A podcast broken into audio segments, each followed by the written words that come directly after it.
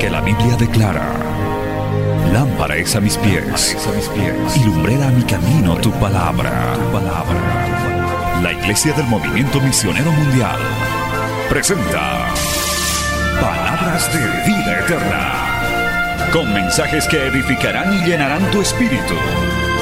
Con ustedes, el mensaje de hoy. Bienvenidos a Palabras de Vida Eterna.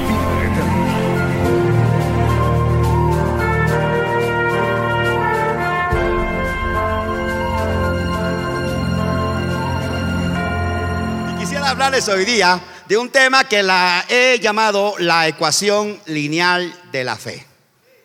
Este tema eh, interesante, hermano, estuve por allá por Londres y allá se me ocurrió de estudiar matemática. Yo era malo para matemática, hermano. ¿Alguno era bueno en matemática? Levante la mano todos los, los estudiantes buenos en matemática que han sido, hermano, ingenieros aquí, eh, gente profesional, maestros, másters en, en, en matemática, hoy día van a ser desafiados de una manera tremenda. Bueno, los que no saben matemática, bueno, hoy día van a aprender matemática. Gloria al Señor. Y quiero que podamos abrir nuestras Biblias y váyase al capítulo 11, por favor, allá al libro de Hebreos. Gloria al Señor. Y vamos a estar hablando sobre la ecuación de la fe. Y quisiera tocar este tema porque creo que en este tiempo especial es donde vamos a ser atacados terriblemente en nuestra fe. Es más, la Biblia habla que es una batalla. Pelea la buena batalla de la fe. Y sabe, es importante que nosotros entendamos qué significa la fe y poder interpretarla. Vamos a ponernos en pie, por favor. Los que no tienen Biblia, por favor, abran sus teléfonos celulares, porque también tienen Biblia ya. Y los que no, pues ahí tiene la pantalla. Gloria al Señor y leemos la palabra de Dios en el nombre del Padre, del Hijo y del Espíritu Santo. Y dice así, es pues la fe, la certeza de lo que se espera, la convicción de lo que no se ve. Padre, en el nombre de Jesús, te suplico que en esta preciosa noche nos puedas regalar de esa gracia sobrenatural y que puedas inundar de una manera maravillosa nuestros corazones para que podamos entender, Señor, la profundidad de tu palabra y de una simple palabra que puede definirse y traducirse en todo lo que significa nuestro diario vivir. Ayúdanos, Señor. Reprendemos toda obra de las tinieblas y te ruego que tu gracia nos inunde en esta noche. En el nombre de Jesús. Amén. Y la Madre Iglesia dice, tomen asiento, por favor.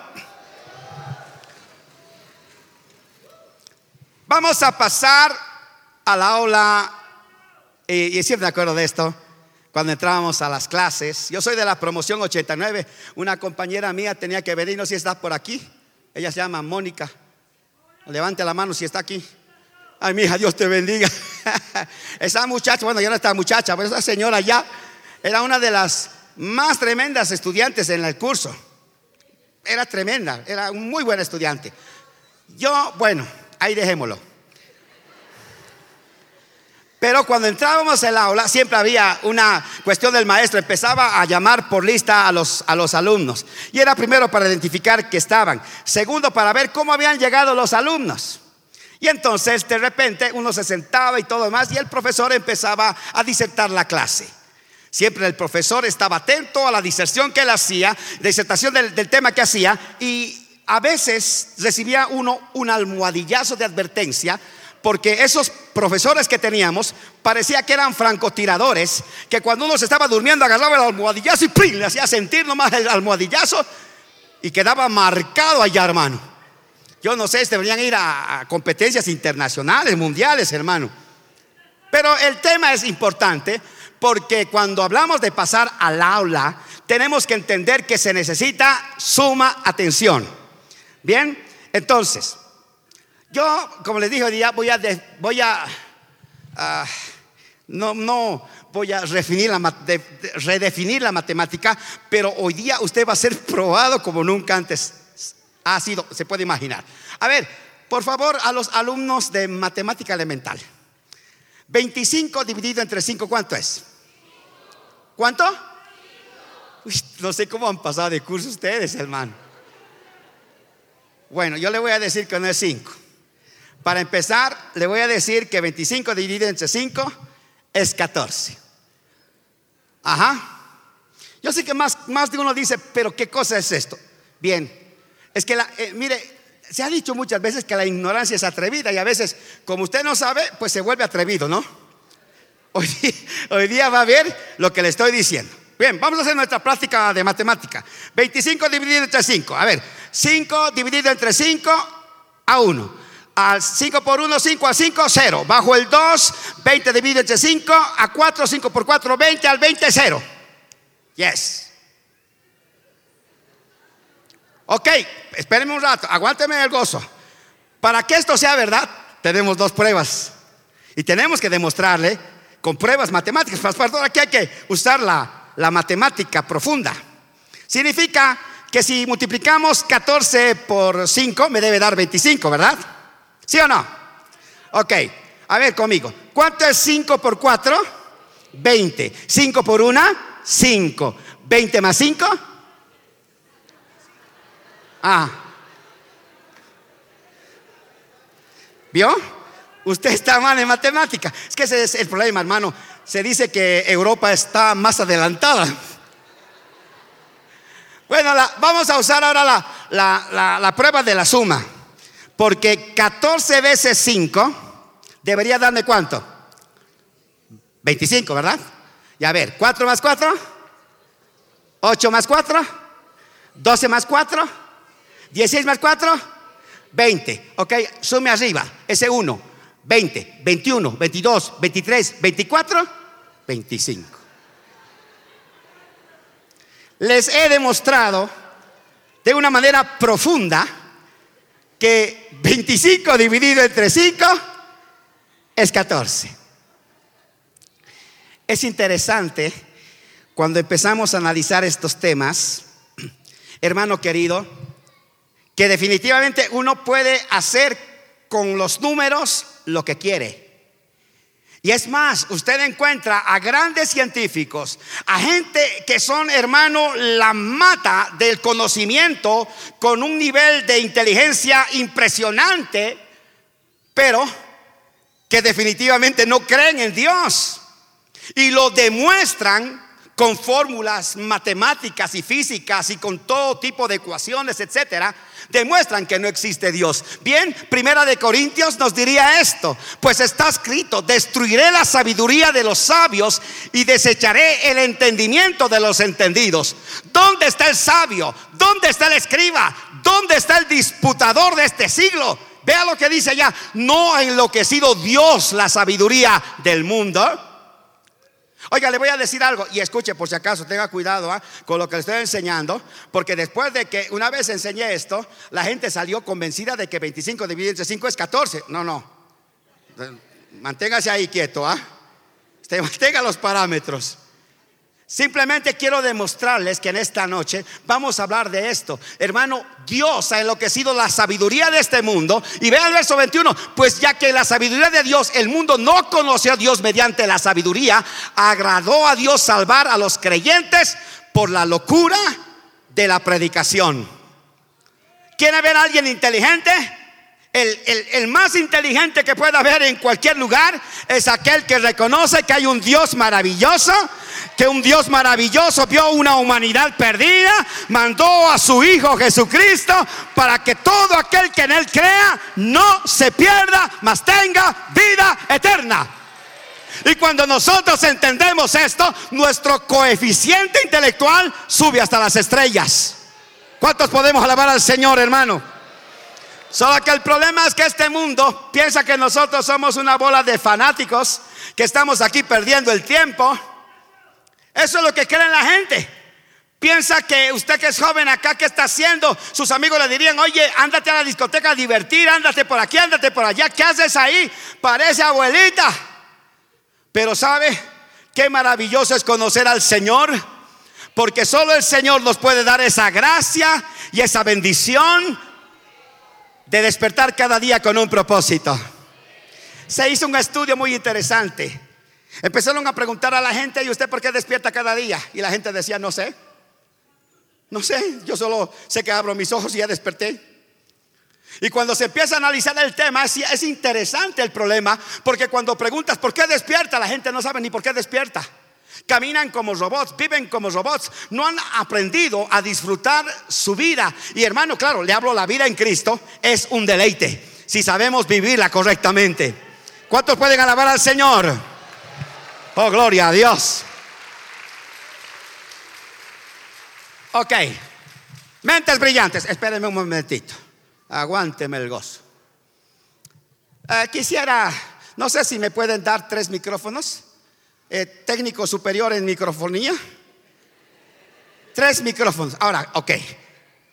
Yo quiero ver tres valientes que se levanten hoy con intelecto de coeficiente intelectual que supere 170.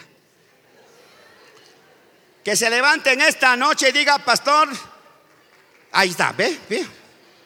Uno de 180 de coeficiente intelectual, vamos. ¿Alguien más? necesito dos más.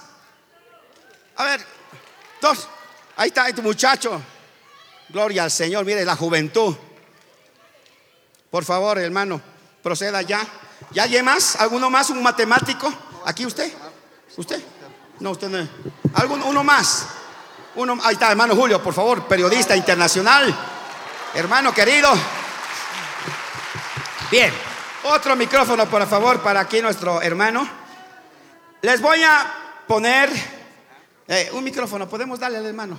Ok, cierro. Perdone que les haga corretear así, hermano. Usted sabe, yo vengo medio acelerado de Europa y a veces yo creo que eso ya está automático, ¿no? usted va a tener una prueba y en esta prueba usted va a tener exactamente el tiempo de hasta contar 10. Tiene que lecturar corrido lo que viene. Usted tiene que descifrarlo. Y usted que está en su asiento lo hace lo mismo. Ok, ¿estamos listos? Uno, dos y tres.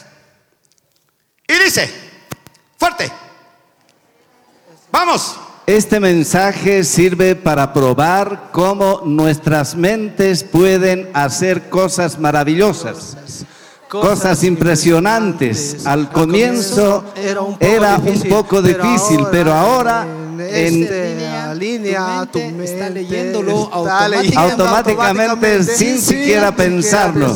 Enorgullécete. Solamente, cientos personas, pueden leer esto. Por favor, compártelo si tú puedes, leerlo. Ah. Se sacaron 10 sobre 10. Pueden ir y continúen con sus estudios. ¿Se da cuenta que nuestra mente es tan interesante? Ahora póngase a pensar que cuando uno no entiende es así. Por, por ejemplo, para la gente que no tiene a Cristo y no conoce al Señor, hermano querido, el Evangelio es locura. No entienden lo que leen.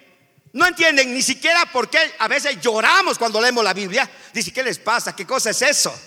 Pero si leen con una serie de Netflix, si leen con una serie, por ejemplo, como Narcos, o lloran, sufren, pero los cristianos tenemos una capacidad increíble de poder entender cuando leemos la Biblia que la Biblia tiene grandes verdades y que cuando la empezamos a leer, hermano, es tan increíble porque el Espíritu Santo nos da esa gracia, esa bendición de que aunque parece chino lo que está ahí, pero el Espíritu Santo nos traduce y podemos entender las grandes promesas, el grande mensaje del poder de Dios que está en nuestras manos. Ahora escúcheme las visitas que han venido y que no tienen a Cristo. Cuando se predica el Evangelio, sucede algo sobrenatural. Hay una fe maravillosa que se empieza a desarrollar, que esa es la fe salvificadora. ¿Qué significa? Que de una manera maravillosa el Señor le hace entender en el culto, hermano querido, lo que el Señor quiere hacer con usted. Y usted tiene una tiene que tomar una decisión, o creer o no creer. El que cree será salvo, pero el que no cree será condenado. Wow. Ahora, sigamos con nuestro estudio. Vamos a analizar qué pensaba Stephen Hopkins de Dios. Usted sabe que este tipo es uno de los hombres más impresionantes del siglo pasado. Y dice, cada uno es libre de creer lo que quiere. Y según mi punto de vista, la explicación más simple es que no hay Dios. Nadie creó el universo y nadie dirige nuestro destino. Esto me lleva a una profunda conclusión. No hay Dios, ni Dios, ni vida después de la muerte.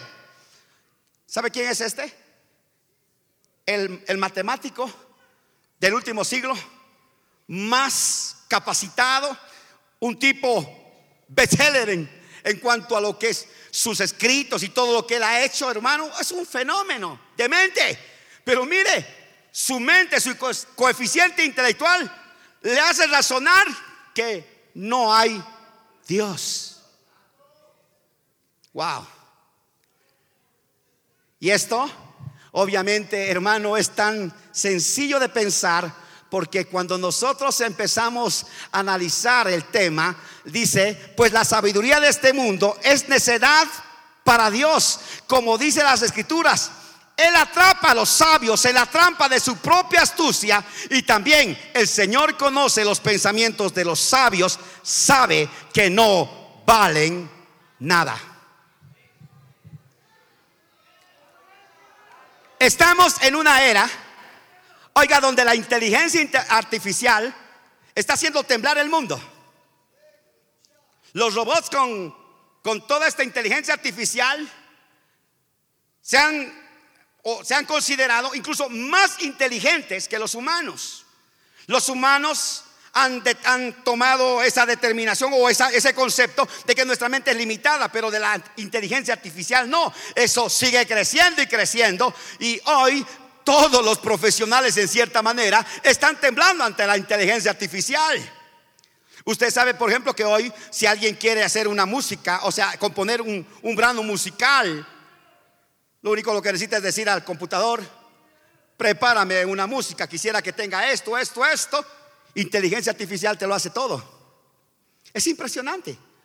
Pero aún con todo eso, hermanos, Dice la palabra del Señor que sus pensamientos de toda esa gente sabia delante de Dios no valen nada. Poderoso es el Señor. Mis amados hermanos, ¿qué es una ecuación? Se denomina ecuación a una igualdad matemática entre dos expresiones algebraicas en las cuales aparecen valores conocidos y otros desconocidos. Por ejemplo, si pongo 3 más x igual 9, tengo que descubrir el valor de x, ¿verdad? ¿Cuál sería el valor de x? Perfecto. Exactamente es así. Ahora, yo quiero, y usted me dirá, ¿qué cosa es esto, pastor? Una, ¿Es una prédica o una clase de matemática? Bueno, ya, ya va a entender en el camino. Una ecuación lineal, por cierto, yo era esto, odiaba cada que me ponían ese examen y ponían unas cositas así tan chiquititas, ¿quién va a imaginar que iba a desarrollar de allá casi un testamento? Pero la ecuación, una ecuación de primer grado o ecuación lineal es una igualdad algebraica cuya potencia es equivalente a uno, pudiendo contener una, dos o más incógnitas. Ahora, obviamente el concepto es descubrir cuáles son esas incógnitas y poder llegar a un resultado correcto. Y es por eso que nosotros en esta noche vamos a descubrir la ecuación lineal de la fe. Ah, yo no sé qué, cómo hace el Señor las cosas, pero estaba yo en un hotel y empecé a ponerle así las cosas allá. Yo que era malo en matemática, imagínense, me puse a estudiar matemática ahí. Y empecé a ver que la fe es igual a X. ¿Por qué? Porque la fe debemos determinarla. Y encontré que certeza es A. Le puse a esperanza de lo que se espera B, convicción C y lo que no se ve D. Bien. Entonces empecé a, a desglosar esta ecuación de la fe y encontré que certeza es positiva. También encontré que esperar es negativa. Encontré que convicción es positivo y que no se ve es negativo. Ahora, ¿por qué es positivo y por qué es negativo? Porque las respuestas es porque, porque es positivo, ¿no? Y la respuesta, pues porque es negativo. Entonces tenemos que nosotros esta hermosa noche, con los genios que tenemos acá, gloria al Señor. Aquí veo un Albert Einstein cristiano, gloria al Señor. Oiga, aquí veo gente tremenda. Por ejemplo, hace poco estuvimos en un museo de Leonardo da Vinci y yo no sabía que este señor, este caballero, bueno, es cristiano, era cristiano, bueno. Pero es impresionante el tipo, ¿ah? El hombre era ingeniero, el hombre era matemático, el hombre era hasta esos que hacen esa, esas, eh, eh, ¿cómo se hace cuando hacen, disertan los cuerpos y demás eh, por partes? Bueno, eso, eso era. El hombre era un fenómeno. Hacía inventos de todo tipo, fue promotor de muchas cosas y ni me imaginé hasta que llegué a ese museo y vi todo lo que el hombre había producido y había hecho. Hermanos queridos, cuando empezamos a analizar esta ecuación, realmente si logramos entender esto, hermano, vamos a triunfar, sea cual sea la circunstancia de nuestra vida por la que tengamos que pasar. Amén. Entonces nuestra ecuación sería así. X, vamos a poner paréntesis, A menos B, porque es así. Y lo vamos a multiplicar por C menos D, porque es así. Gloria al Señor. Y aquí vamos a empezar a, trabajar en nuestro problema de esta noche. A los que les gustan matemáticas, yo estoy seguro que están sacando sus apuntes y ya están empezando a trabajar allá, gloria a Dios, y, y están empezando a trabajar en el asunto. Eh, estaba, eh, estaba disertando en una iglesia y uno de ellos era ingeniero y el hombre estaba allá con su cuaderno y estaba sacándose la mugre, gloria al Señor, hasta que al llegar a la conclusión entendió que no era nadie y que el Señor lo era todo, gloria al Señor. Y esperamos que en esta noche pueda suceder eso, gloria al Señor. Certeza. Hemos dicho que es positivo porque viene de esa palabra griega, hupostasis, y que significa sentarse bajo o soporte. Es interesante, ¿ah? certeza. Mire, es como cuando uno llega a un lugar y se va a sentar en una silla. ¿Alguna de ustedes, bueno, eso sí sería algo raro, ¿no? Que alguien se siente y vea primero antes de sentarse si, si la silla tiene cuatro patas o si está bien ajustada. No, en automático nos sentamos. Y si está mal nos damos cuenta cuando ¡pum! Pero yo hasta ahora yo no conozco a nadie que se acerque a una silla que se va a sentar y esté revisando así, viendo qué pasa con la silla. No. Sabe que esa silla está ahí y que va a resistir el peso, no importa cuál tenga. Porque hay sillas que tienen que tener fe para resistir a veces lo que viene. y no se ofenda, hermano, porque yo también estoy un poquito gordito, no se ofenda. Pero ¿sabe qué? La Biblia dice que también nosotros somos templo del Espíritu Santo y que tenemos que cuidarnos. Sonría que Cristo le ama.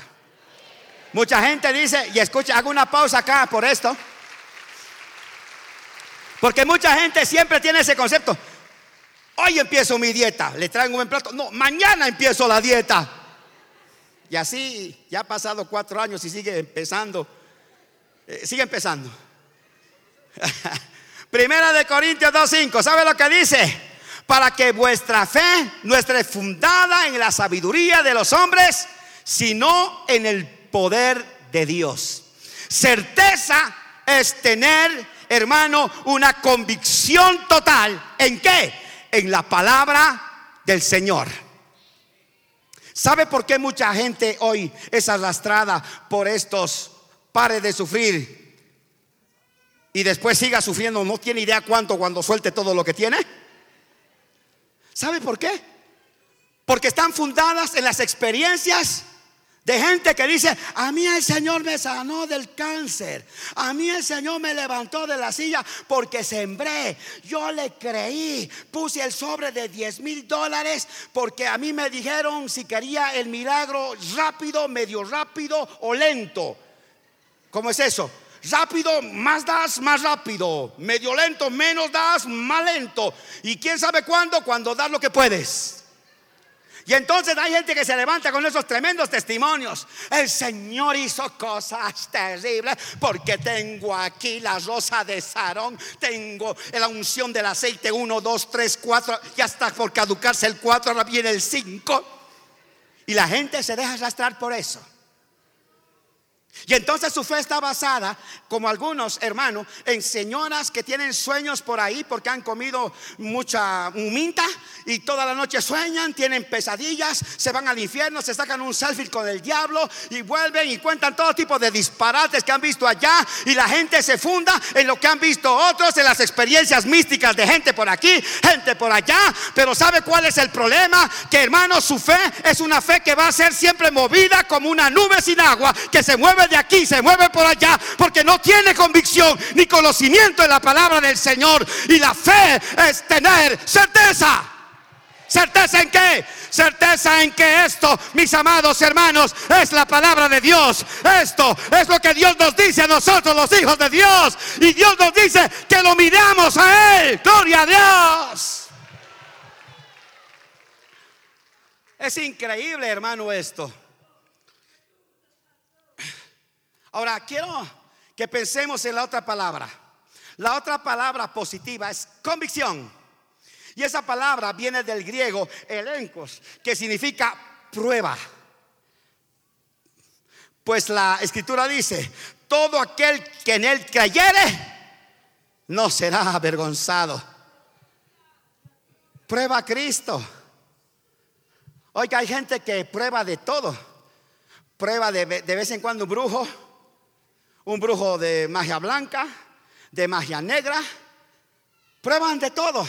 Se dejan pasar con el huevo, con la ruda, se hacen escupir, se hacen hacer un montón de cosas. Prueban de todo, pero cuando probamos la verdadera fe, cuando probamos que la palabra de Dios es real, es viva, es poderosa, uh, aleluya. Entonces, hermano, las cosas cambian. Por eso que la iglesia necesita convicción. ¿Cuántos pueden alabar al Señor? Santo. ¿Convicción como qué? A ver, ¿usted tiene la convicción de que vienen más pandemias? Yo sí.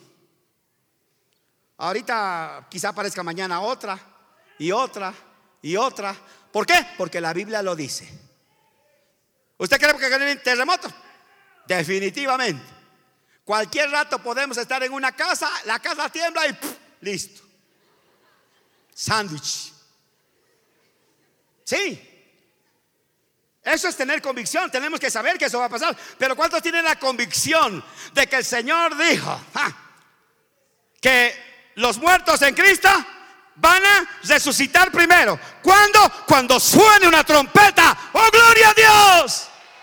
Esa trompeta que llamará a la iglesia de la tierra. Esa trompeta que va a arrebatar a la iglesia de la tierra. Dice que los muertos en Cristo van a resucitar primero. Y después nosotros, todos los que hayamos quedado, seremos arrebatados en un abrir y cerrar de ojos. Oh, gloria a Dios. Iremos a la patria celestial. Allá no habrá más llanto, ni dolor, ni tristeza, ni aflicción, ni enfermedad, ni suegra, ni suegro. Gloria a Dios.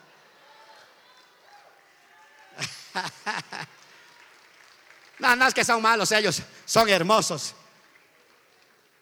Pero muchas veces causan dolor y muchas veces causan tristeza.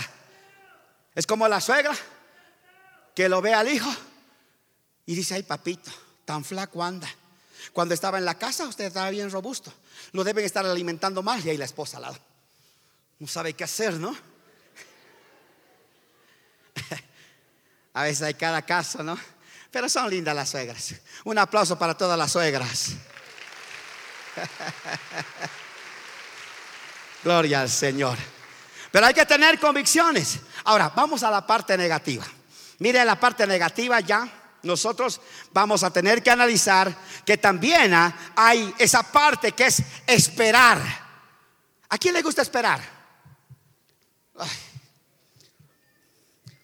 No hay cosa más horrible que esperar. Yo me vuelvo, hermano, cuando veo una cola de esas, hermano. Ay, Dios mío, y hay que hacer la cola para pasar, por ejemplo, por allá, por una por un control de pasaportes. Y sabe que hace poco sacamos nuestro título de capellanes, ¿no? Oiga, y hoy día descubrí que sí sirve esa, esa tremenda placa. Estaba en el aeropuerto de Virubiru, tremenda cola. Dios mío, Padre del cielo, ya todo el boliviano se les ha acudido regresar a Bolivia. Saqué mi placa, placa me la pongo Y me voy allá, le digo, soy capellán. Ah, personal diplomático, por favor, por aquí. Me hicieron pasar por encima de toda la gente allá. Yo, hermano, eso sí me gusta.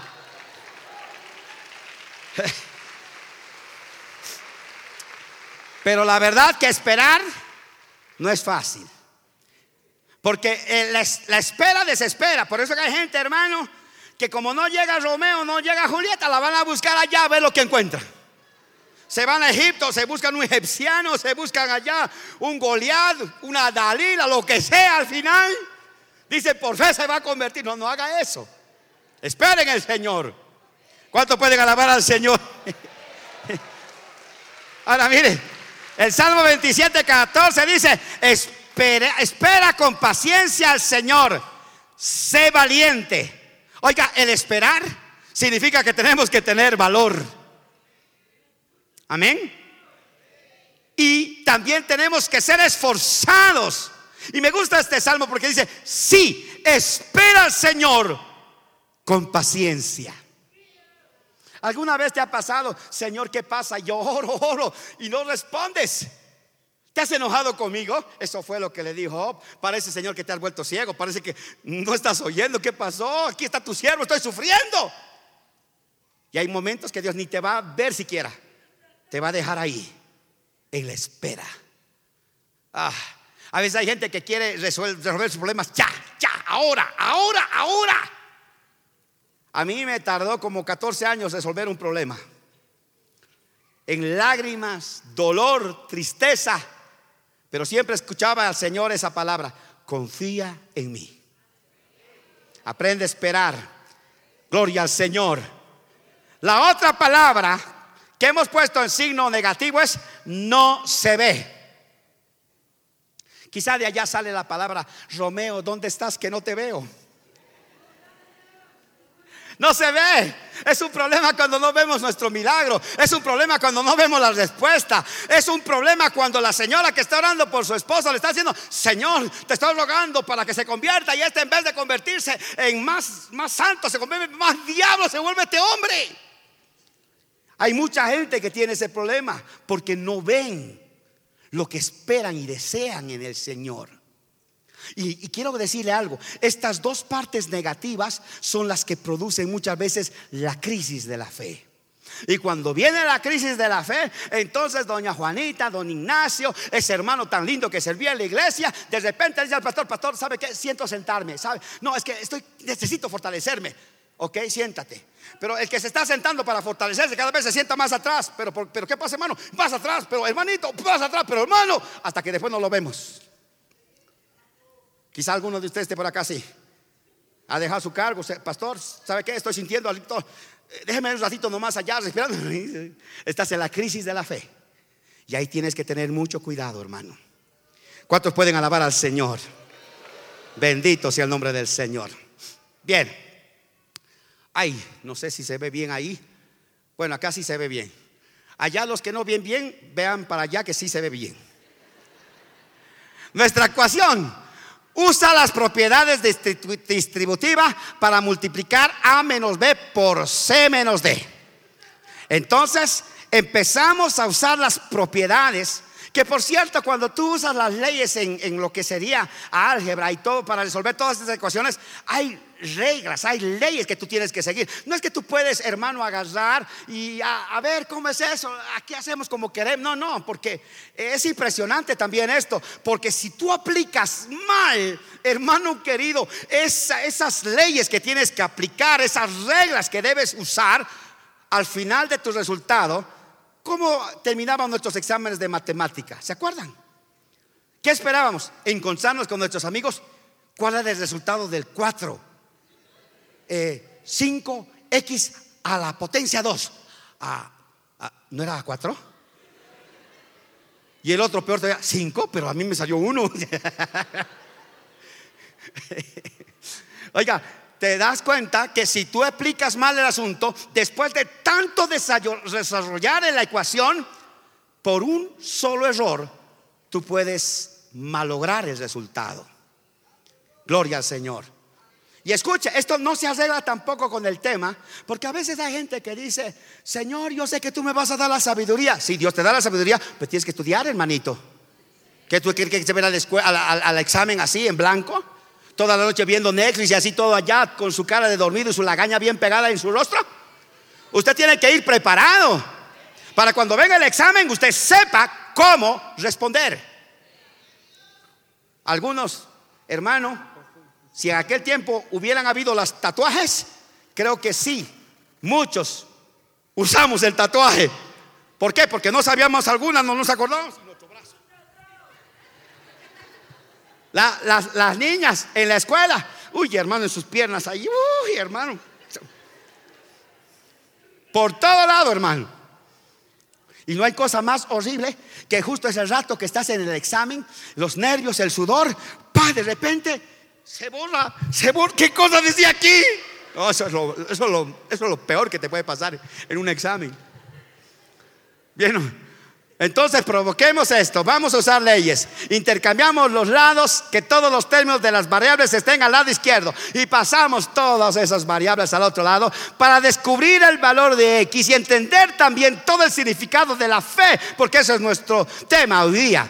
Entonces usamos el agregar BC en los lados. Obviamente hay un concepto del por qué y empezamos a usar todos esos conceptos, todas esas leyes. Y no me quiero detener mucho aquí porque yo quiero avanzar rápido porque solo tengo hasta las nueve. Así que, hermano, avanzo. Y si no entiendo, no importa, lo graba y lo ve en diferido. Gloria al Señor.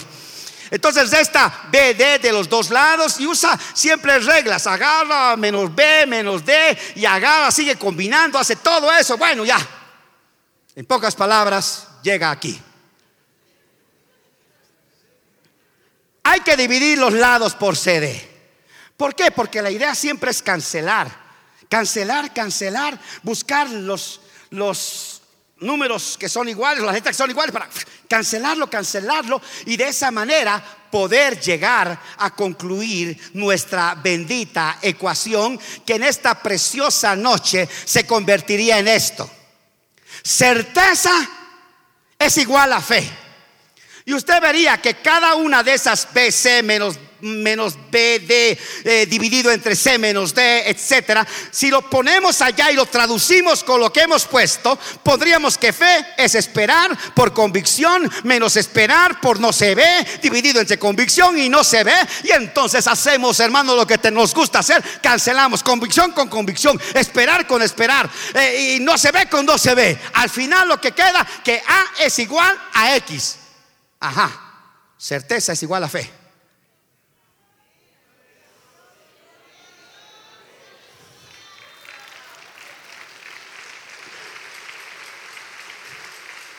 Seguro que en esta noche así, ¿qué cosa es eso, pastor? Bien. Hemos dicho que la certeza es la seguridad. Señores, si usted no tiene fe, no va a tener seguridad. ¿Por qué te sientas en la silla? Porque sabes que te va a resistir, ¿verdad? Porque usted debe, debe, tener certeza, porque sabe que la fe le va a ayudar a que usted tenga esa seguridad de que Dios sabe lo que hace, aunque no lo entendamos muchas veces. ¿Qué pasa con los demás resultados? Ah, hermano, los demás resultados prácticamente empiezan a hacer exactamente lo mismo. B es igual a X. O sea, esperar es igual a fe. Y si sigo con esto, llegaría a una conclusión contundente, hermano, que certeza, esperar, convicción, no se ve, es igual cada uno a fe. Cada uno necesita la fe. En cada uno de esos puntos necesita fe. Bien, Ahora lo vamos a traducir en, términos más reales. Mis amados hermanos, Hebreos 11:6. De hecho, sin fe es imposible agradar a Dios. ¿Por qué vienes al culto? ¿Por qué llegamos a la casa del Señor? ¿Te has hecho esa pregunta? ¿Por qué es que nosotros necesitamos de alguna manera, hermano, congregarnos? ¿Para qué venimos? Mis amados hermanos, de hecho, sin fe es imposible agradar a Dios. Si yo no tengo la fe de que el Señor esté en medio de nosotros, es en vano que yo esté aquí. Porque la Biblia me dice, donde están dos o tres, Él está. Está en medio de nosotros. Él está aquí. ¿Y sabe a quién le hemos venido a dar culto? No, no, no, el culto no nos vienen a dar a nosotros. Nosotros, nosotros, ustedes, todos los que estamos aquí, le venimos a dar un culto a nuestro Dios todopoderoso. Nosotros predicamos de un Dios poderoso, de un Dios maravilloso. A su nombre sea la gloria, hermano. Sin fe es imposible agradar a Dios. Hay un cántico que dice que cuando está el Señor llega la alegría y se va la tristeza. ¿Cómo es ese cántico ya? Jesús está pasando por aquí. ¿Cuántos lo saben? Y escuché cantar una vez una hermana así, Jesús está pasando por aquí. Y cuando Él pasa, llega la tristeza, se va la alegría. Y yo, ¿qué está cantando? Y como ella dirigía, todos los demás cantaban lo mismo. Se va la tristeza. O sea, mejor dicho, se va la alegría, llega la tristeza. No, no, es verdad.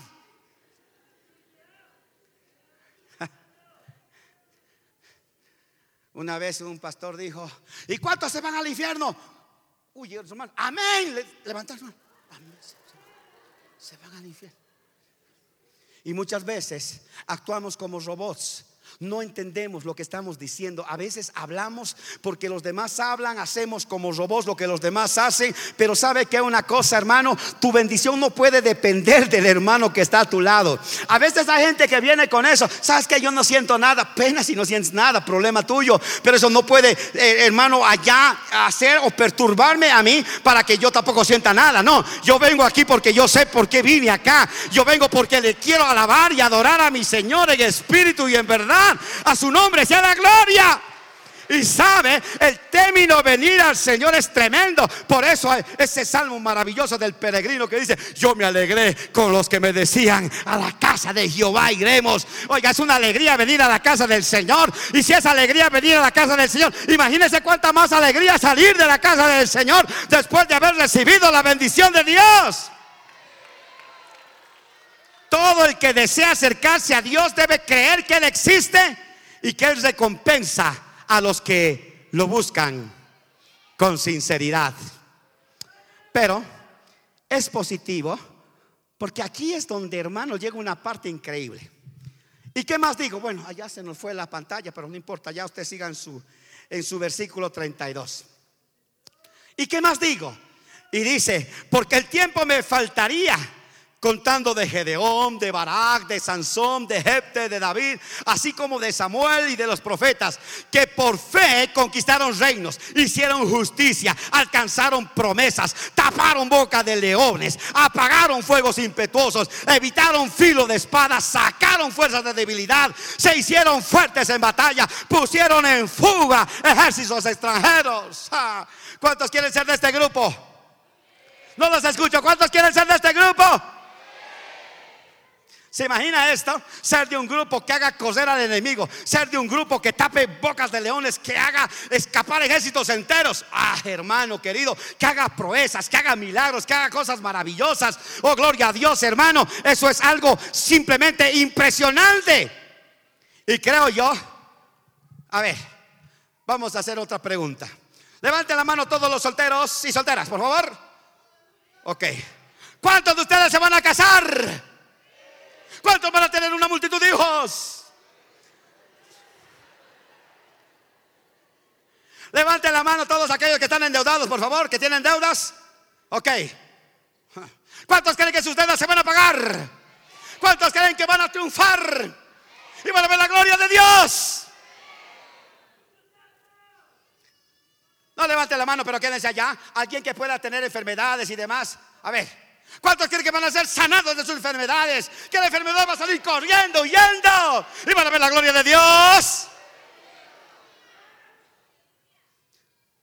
¿Quiénes quieren ser pastores, misioneros, evangelistas? Levanten la mano. ¿Cuántos creen que a la sombra de ustedes los demonios van a salir corriendo? ¿Cuántos creen que, hermano, ciudades van a ser conmovidas? Hermano, países enteros van a ser, hermanos, sacudidos por el poder del Evangelio.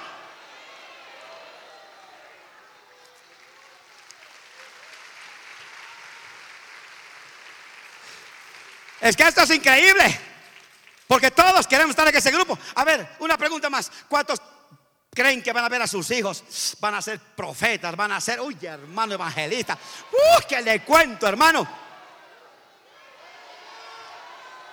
A ver un fuerte amén a todos aquellos que creen todas esas cosas.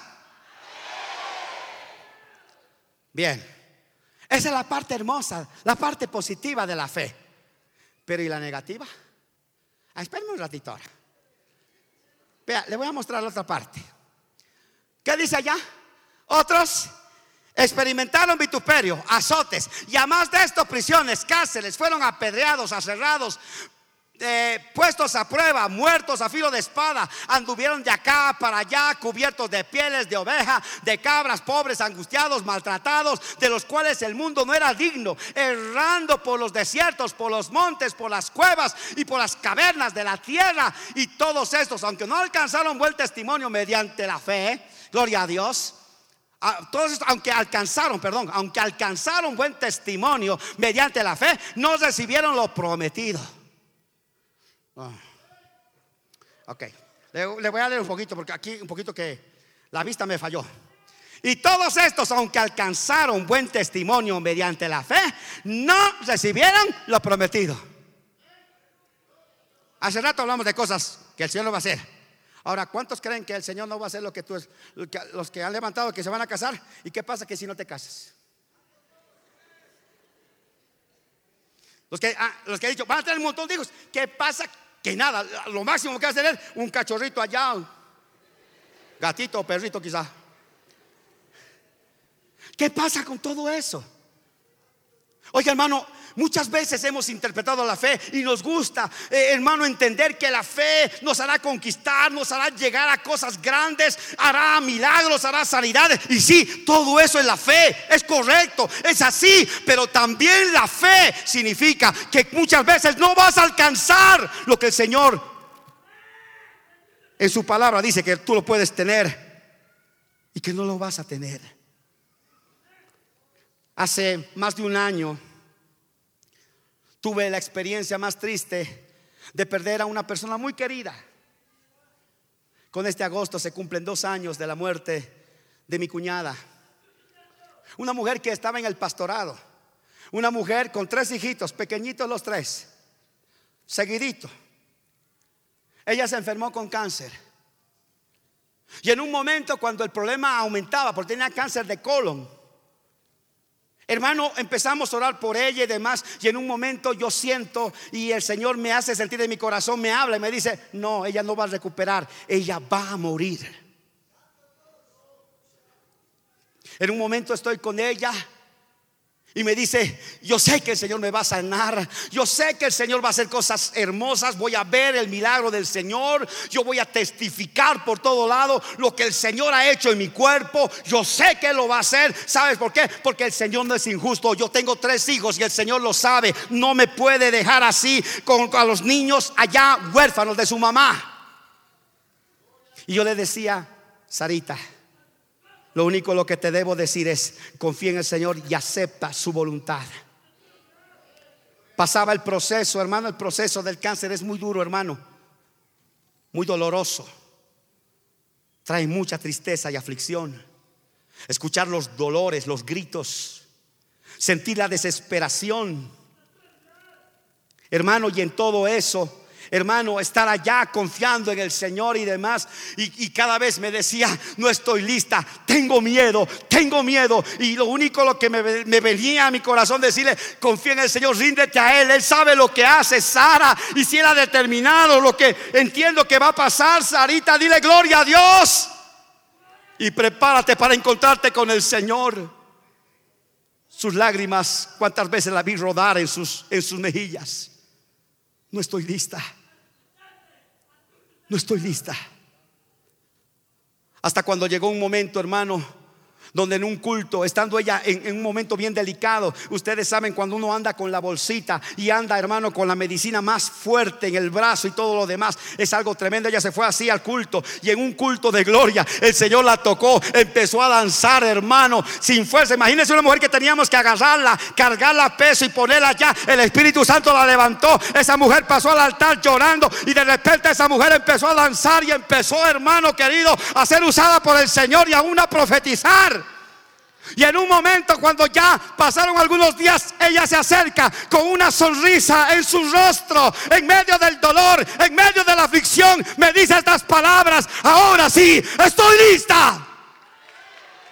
Oh, gloria al Señor. ¿Sabe qué es la fe? La fe es entender que habrá momentos donde tú estarás orando por tu esposo, por tu esposa y quizás se vaya y no puedas recuperarlo o recuperarla. Que puedas tener situaciones que nadie quisiera que pases y tendrás momentos que pasar, situaciones difíciles, quizá llegar hasta la misma miseria y todo esto. Y todo esto dice la palabra del Señor. Oiga, estos hombres fueron aserrados, estos hombres andaban sin casa, andaban por aquí, por allá, maltratados, desechados. Y como gente de Dios, hermano querido, estos hombres, dice, aunque alcanzaron buen testimonio mediante la fe, no recibieron lo que esperaban en esta tierra. Pero ¿sabe qué es lo que entendieron que es la fe? El verso 40 dice, proveyendo Dios alguna cosa mejor para nosotros, para que no fuésemos ellos perfeccionando perfeccionados aparte de nosotros. Y simplemente todas estas personas murieron aún creyendo lo que Dios les había prometido. Y aunque no recibieron lo prometido, lo vieron desde lejos y lo aceptaron con gusto. ¿Sabe qué significa esto? Que habrá situaciones que la fe nos llevará a dolores extremos, situaciones extremas, momentos muy difíciles. Pero la fe nos hará decir, Señor, yo no entiendo, pero tú sabes lo que haces. Yo no sé por qué me está pasando esto, pero tú sabes lo que haces. Yo no entiendo por qué debe pasar esto en mi casa, pero tú sabes lo que haces. La fe te dará esa convicción, te dará ese poder, te dará ese gozo de que por nada bajes los brazos, por nada maldigas ni a Dios ni a nadie. La fe te hará bendecir a los verdugos. No importa cuánto daño te puedan hacer.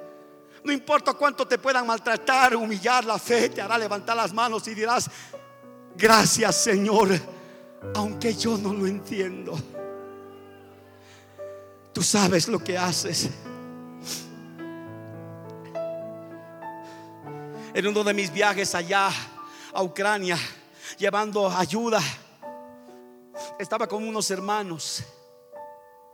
Y mientras estaba compartiendo con ellos, uno se acerca y decía, y no tienen miedo de entrar a la zona de conflicto. Estaba casi a 200 kilómetros quizás de la zona más conflictiva, la de Donbass. Entrábamos allá con los hermanos, una vez fui con todos mis hijos porque quería que vean todo eso. Que sientan esa carga, que sientan esa pasión por el Señor. Le voy a explicar por qué. Porque un día uno se me acerca y me dice, lo que pasó en Bucha fue terrible. Los hermanos ucranianos me empezaron a decir, hermano, allá hubo una de las masacres más violentas. ¿Sabe qué pasó en una casa? Entraron estos rusos. Y ahí estaban dos padres y dos muchachos, una niña y un muchacho. Mataron a sangre fría a los padres. Al muchacho le empujaron por allá y a la niña le empezaron a violar uno tras otro. El niño al ver eso saltó, hermano, desesperado para parar esos hombres perversos. Ellos lo agarraron, le dispararon la cabeza y lo dejaron muerto. Y después de haber abusado todo lo que pudieron con esa muchacha, la sacaron afuera a la calle. Siempre queda alguien que mira eso. Y cuando la pusieron allá, los tanques rusos empezaron a pasar por toda la familia. Todos ellos quedaron hechos polvo. Y estos hermanos me dicen, hermano, por mucho tiempo nosotros hemos peleado entre nosotros. No nos tragábamos ni pentecostales, ni bautistas, ni nada. No nos aceptábamos por nada. Pero sabe, ahora que ha pasado, la guerra ha producido que entendamos que el amor de Dios es tan grande que nosotros nos hemos ido odiando en vez de amarnos en el Señor. Y hoy nosotros estamos unidos, entramos a esas zonas. Mira este carro, me mostraron un carro lleno de balas y me dice, nosotros después de cocinar todo lo que ustedes nos dan a nosotros de provisión, nosotros lo cocinamos y lo llevamos allá a buscar a las familias allá. Y no nos importa, hermanos, si, si volvemos, gloria a Dios, si no volvemos, estamos dispuestos a morir. ¿Sabe por qué? Porque hoy queremos, hemos entendido qué significa servir al Señor. se encontraron con la fe verdadera. La fe verdadera te hará caminar en lo sobrenatural. La fe verdadera hará, hermano, que tú pongas tu vida por servir al Señor. Allá afuera hay una multitud que espera gente que le diga, hay esperanza. Oye, yo sé que Cristo puede ayudarte en el momento más difícil de tu vida. No importa, pero tú has perdido tu hogar, tú mira cómo estás. Por eso te hablo. Otros se hubieran suicidado, pero yo estoy confiando en mi Señor, porque Él sabe lo que hace. No sé lo que estás pasando. No sé la prueba que tienes. No sé la aflicción que puedas estar sufriendo en esta noche. Pero quiero decirte algo. Ante la crisis de la fe, hermano querido, hay un maestro acá que se llama Jesús de Nazaret. Y ese maestro, no importa cuántas veces te quiebres, Él te va a llamar.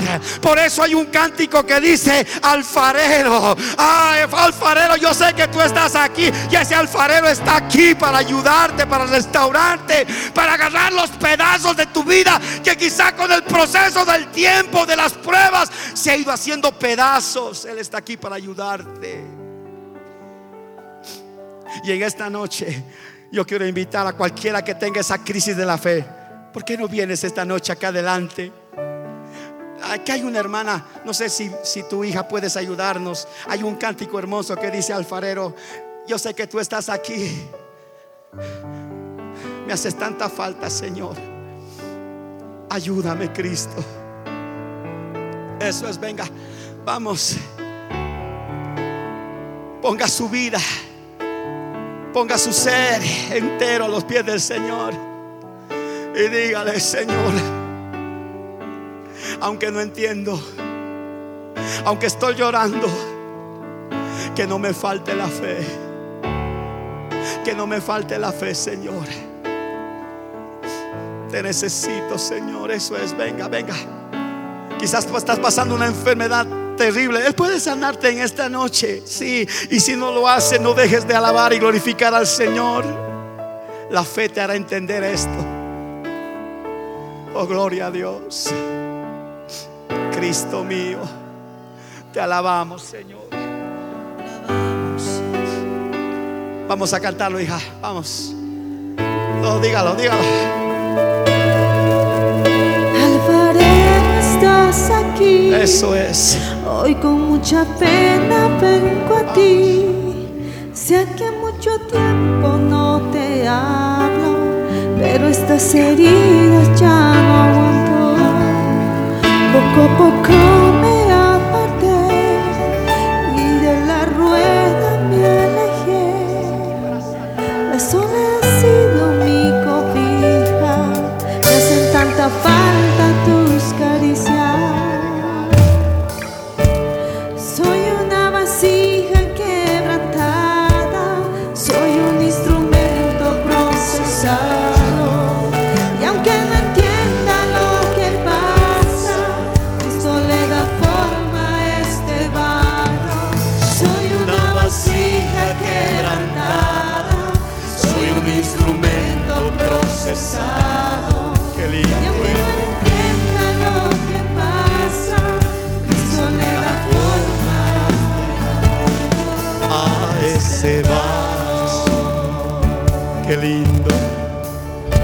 Ahí donde estás, dile Señor,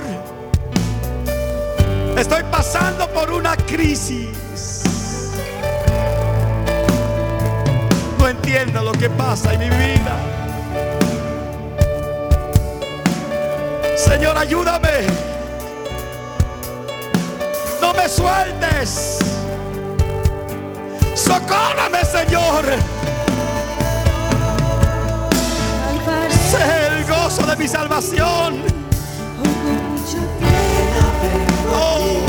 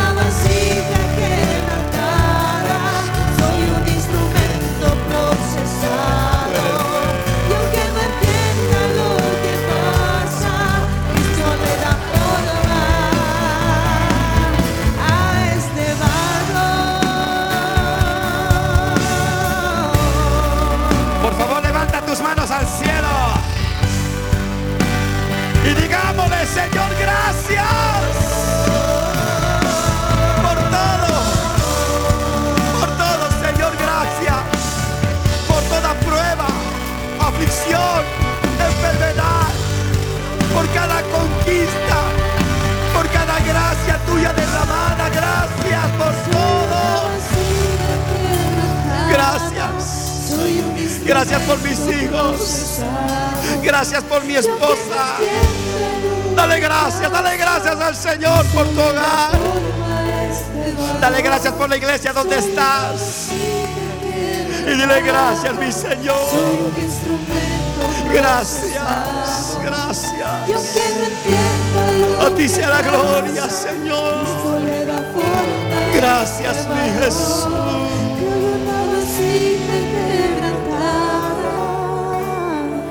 Oh, sí, Señor, gracias.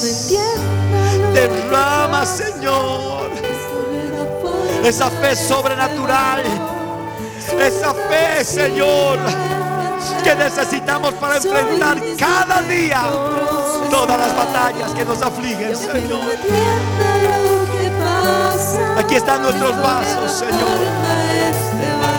Te necesitamos, te necesitamos.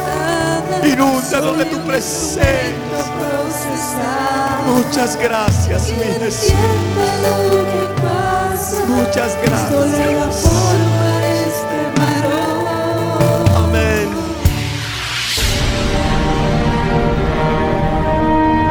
Porque la Biblia declara, lámpara es a mis pies, a y lumbrera a mi camino tu palabra.